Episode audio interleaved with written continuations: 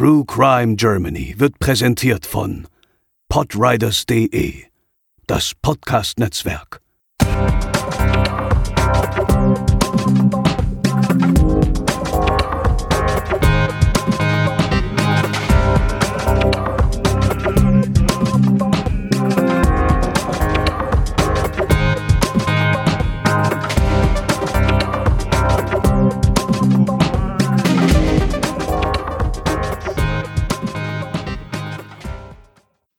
Hallo und herzlich willkommen zur 40. Episode von True Crime Germany. Ich bin der Chris und an meiner Seite befindet sich die wundervolle Cat. Hallo alle miteinander. Wir beschäftigen uns heute mit einem wirklich tragischen und leider bis heute auch ungeklärten Kindermord, der ebenso bis heute in aller Munde ist und von dem auch ihr vermutlich schon einmal irgendwo gesehen, gehört oder gelesen habt. Der Mordfall Tristan Brübach. An dieser Stelle sei eine Triggerwarnung ausgesprochen, da es in diesem Fall sowohl um sexuelle Gewalt als auch generell um Gewalt an Kindern und Frauen geht. Der 13-jährige Tristan Brübach wurde 1998 nahe des Bahnhofs Frankfurt Höchst getötet. Trotz internationaler Untersuchungen konnte der Fall nicht abgeschlossen werden. Es wird bis heute nach dem Verdächtigen gefahndet. Tristan Brübach wurde am 3. Oktober 1984 in Frankfurt geboren. Er lebte im Stadtteil Unterliederbach, wuchs als Einzelkind auf und hatte schon relativ früh mit einer persönlichen Tragödie zu kämpfen, als seine Mutter sich, als er ungefähr zehn Jahre alt war, das Leben nahm. Da sein Vater viel arbeiten musste, um die Familie zu ernähren, wurde die Großmutter auch ein sehr wichtiger Teil in Tristans Leben. Insgesamt musste er natürlich recht früh lernen, alleine zurechtzukommen. Trotz der Umstände sagte man, dass Tristan sich eigentlich altersgerecht entwickelte. Man kannte ihn auch als relativ friedfertigen Menschen. Er versuchte Konfrontationen zu vermeiden. Dennoch kam es allerdings ab und an vor, dass andere Jugendliche ihn angriffen und teils sogar beraubten. Der Tattag, der 26. März 1998, lässt sich anhand einiger Zeugenaussagen rekonstruieren. Tristans Vater verließ gegen 4.30 Uhr das Haus und sein Sohn kontaktierte ihn dann gegen 8 Uhr, also als er eigentlich auf dem Weg zur Schule sein musste, über eine Telefonzelle. Er sagte ihm, dass er relativ starke Rückenschmerzen hätte und deswegen dem Unterricht fernbleiben wollte. Als sein Vater ihn aber dennoch zur Schule schickte, traf Tristan sich zuerst mit seinem Freund Boris und war dann gegen 9 Uhr, also in der zweiten Stunde, im Unterricht anwesend. Nach Aussage seiner Klassenlehrerin war er dann auch tatsächlich bis 13.30 Uhr in der Schule. Es gab dort ein gemeinsames Mittagessen, bei dem er auch ihr noch einmal erzählte, dass er eben Rückenschmerzen hätte. Er wäre von einem Baum gefallen und würde deswegen gerne einen Arzt aufsuchen. Sie gestattete ihm dies und deswegen stieg er in einen Bus in Richtung Bahnhof Höchst, wobei er auch von einer Mitschülerin gesehen wurde. Sein Freund Boris kann diese Beobachtung bestätigen, denn er fuhr gegen 14 Uhr mit einem anderen Bus an Tristan vorbei. Das heißt, die saßen in gegenüberliegenden Bussen und als Boris versuchte, Tristan auf sich aufmerksam zu machen, sah dieser ihn nicht. Er wollte ihn dann gerne direkt am Bahnhof treffen, stieg also beim nächsten Halt aus, nahm eine Abkürzung und suchte Tristan am Bahnhofsgelände, konnte ihn allerdings nicht finden. Die nächste Sichtung gab es dann eine Viertel bis halbe Stunde später, als ein anderer Schüler ihn am Höchster Bahnhof auf einer Bank sitzen sah. Etwas ähnliches berichtet auch eine Zeugin, die gegen 15.20 Uhr bei der Bruno-Asch-Anlage, also einer Parkanlage direkt in Bahnhofsnähe, mit ihrem Hund unterwegs war. Tristan sprach sie aufgrund des Hundes wohl an und die beiden redeten über den Hund. Und als sie diese Szene eigentlich schon verlassen hatte und sich noch einmal umblickte, sah sie, dass sich zwei Männer zu Tristan gesetzt hatten. Die Tat muss dann innerhalb der nächsten 10 bis 25 Minuten in nur 500 Metern Entfernung stattgefunden haben. Sie dauerte laut der Gutachter nicht länger als 15 Minuten. Gegen 15.30 Uhr spielten drei Jugendliche in der Nähe und wollten ihren Weg durch den Liederbachtunnel abkürzen. Der Tunnel ist insgesamt über 100 Meter lang, war damals frei begehbar und diente vielen als Abkürzung, vor allem Schülern. Die drei gingen also zum Eingang, sahen darin allerdings einen Mann, der sich über etwas beugte und entschieden daraufhin, lieber zurückzugehen und einen anderen Weg zu suchen. Eventuell kann es also sein, dass die drei in dem Moment die Tat an Tristan beobachteten, diese aber nicht als solche erkannten. Die Leiche wurde um 15.45 Uhr gefunden, und zwar von zwei Kindern, die zuvor in der Nähe der Jugendlichen gespielt hatten. Sie waren dann kurz nach ihnen gegangen, wollten ebenfalls durch den Liederbachtunnel abkürzen und fanden Tristan. Die beiden liefen zurück zu ihrem Betreuer, der sich natürlich erst einmal vom Wahrheitsgehalt der Geschichte überzeugte und dann gegen 17.08 Uhr die Polizei verständigte. Bei der Obduktion wurden diverse Verletzungen festgestellt. Die Todesursache war wohl ein Schnitt in den Hals, tief bis zur Wirbelsäule, so dass der Kopf fast vom Rumpf abgetrennt war. Und zuvor war Tristan bewusstlos geschlagen und gewürgt worden. Der Täter hatte den Körper erst in den Tunnel gebracht, nachdem dieser im Bachlauf ausgeblutet war. Und im Tunnel selber hatte er dann die Hoden und Muskelfleisch aus Gesäß und Oberschenkeln entfernt. Die Leiche wurde außerdem positioniert. Das sah man zum einen daran, dass Tristan schlafähnlich dalag. Zum anderen hatte der Täter die beiden Schuhe des Jungen direkt auf die Schnittverletzung an den Oberschenkeln gestellt. Mit der Jacke hatte er das Gesicht bedeckt und auch die Hose wieder hochgezogen. Und in der Kriminalwissenschaft nennt man dieses Verhalten wohl Undoing, also eine Art Wiedergutmachung nach der Tat der gesamte Ablauf, also sowohl die Entnahme der Körperteile als auch die Positionierung der Leiche, schien zu einer recht organisierten Tat zu gehören und eine Art Ablauf darzustellen, und Analytiker sahen darin auch ein Zeichen gestörter Sexualität. Vergleichbar ist da zum Beispiel unsere 37. Folge Vater Denke, wo es ja genau um diesen Bereich, also den Gesäß- und Oberschenkelbereich ging, aus dem auch damals vom Kannibalen Fleisch entnommen wurde.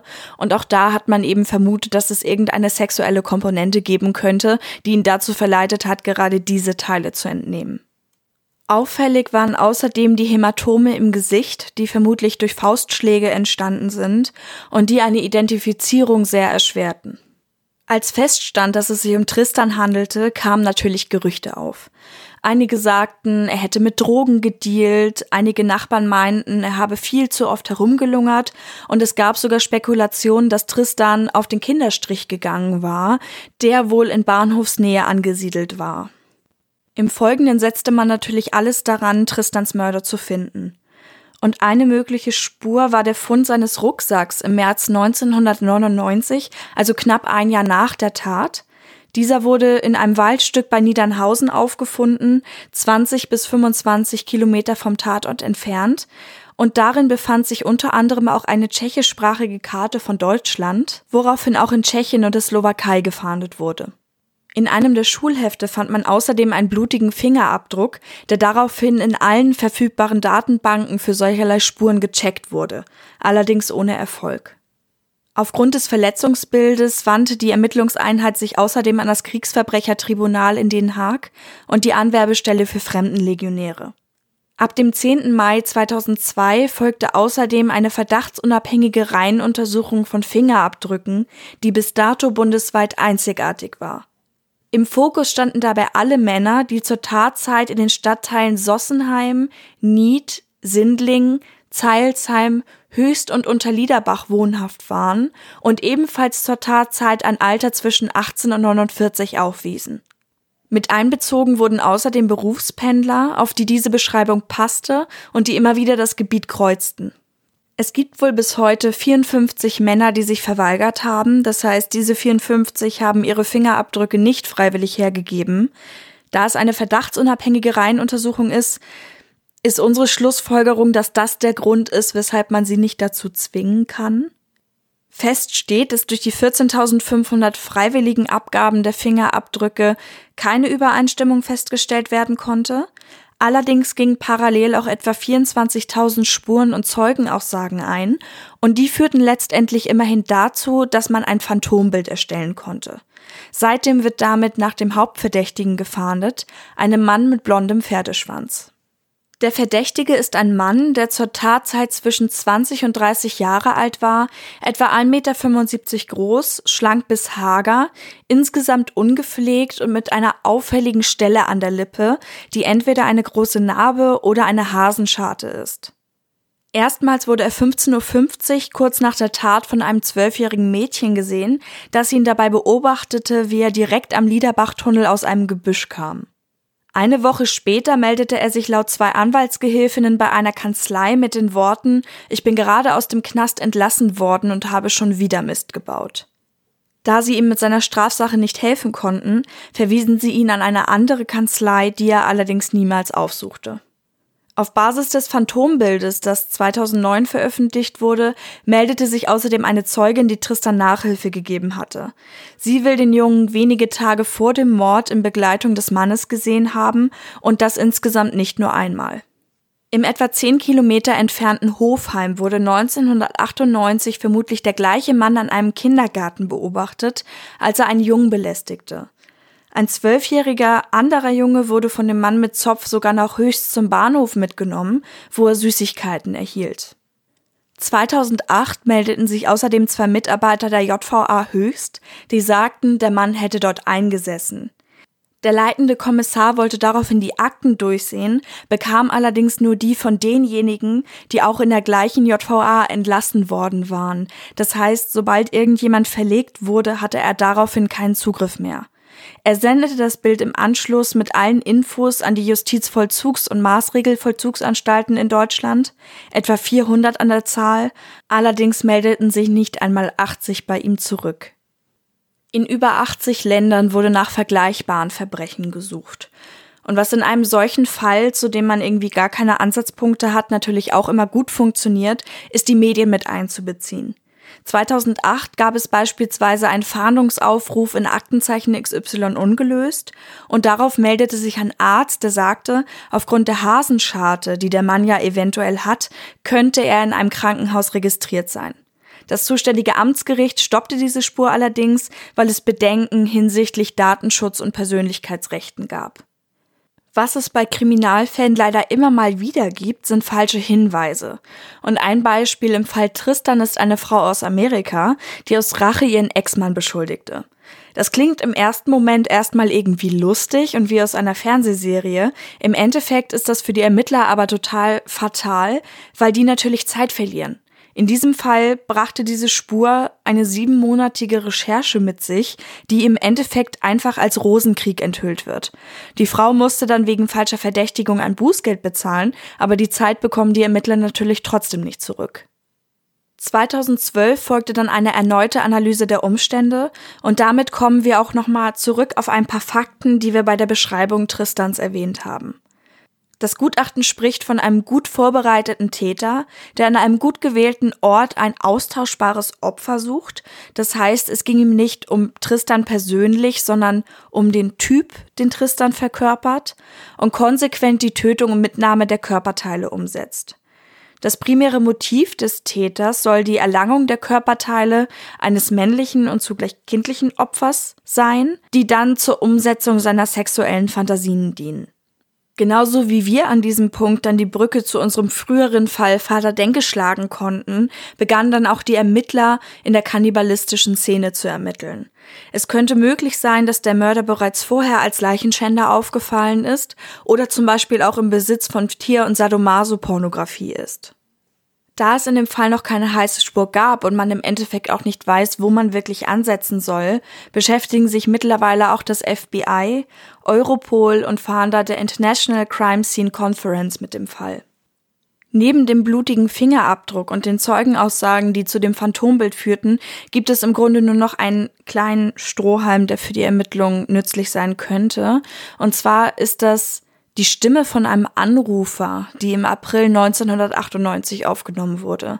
Ein Anrufer meldete sich einen Tag nach der Beerdigung bei der Polizei, gestand den Mord an Tristan und behauptete, am Höchster Bahnhof auf seine Festnahme zu warten.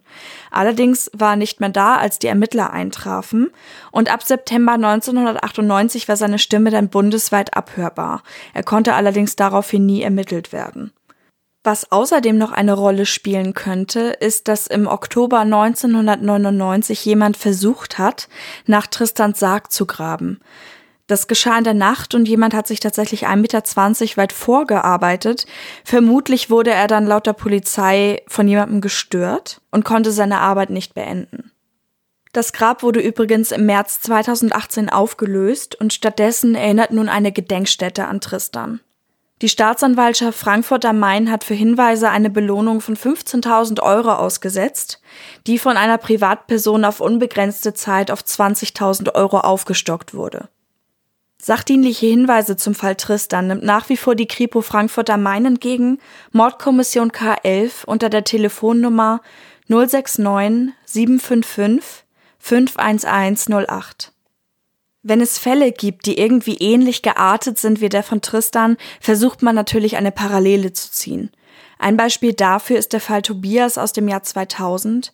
Der Junge wurde in Weil in Baden-Württemberg erstochen, und zwar genau wie Tristan an einem abgelegenen Gewässer, und beiden wurden auch ähnliche Körperteile entnommen. Allerdings ist es im Fall Tobias so, dass der Täter über Recherchen zu Kinderpornografie erfasst werden konnte. Er gestand dann auch im Jahr 2011 und natürlich versuchte man die Fingerabdrücke abzugleichen, allerdings passten sie nicht auf den blutigen Abdruck, den Tristan in einem seiner Hefte gehabt hatte.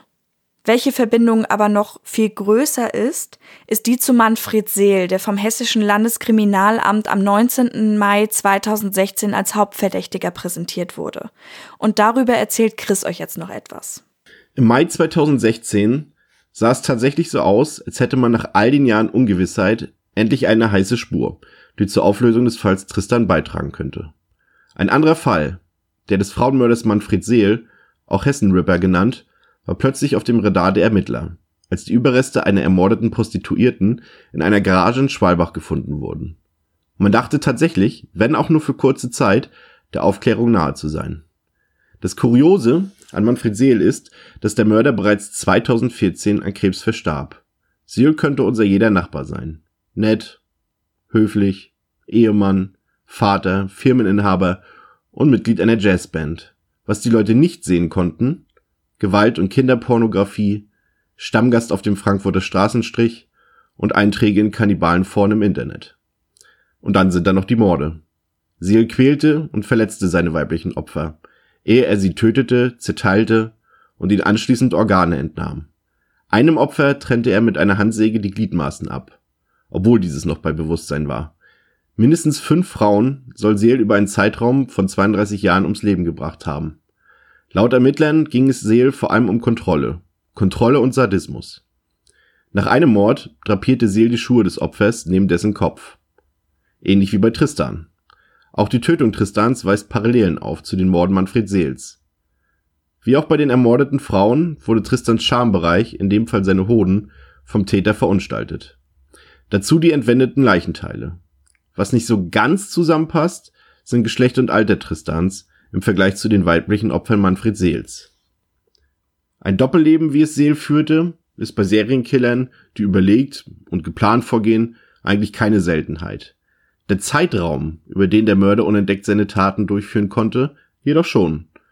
Hat Seel seine Fantasien wirklich 20 Jahre lang ruhen lassen? Vermutlich hat er sie anders ausgelebt, in seinem Keller, wie seine Frau in einem Tagebuch beschreibt.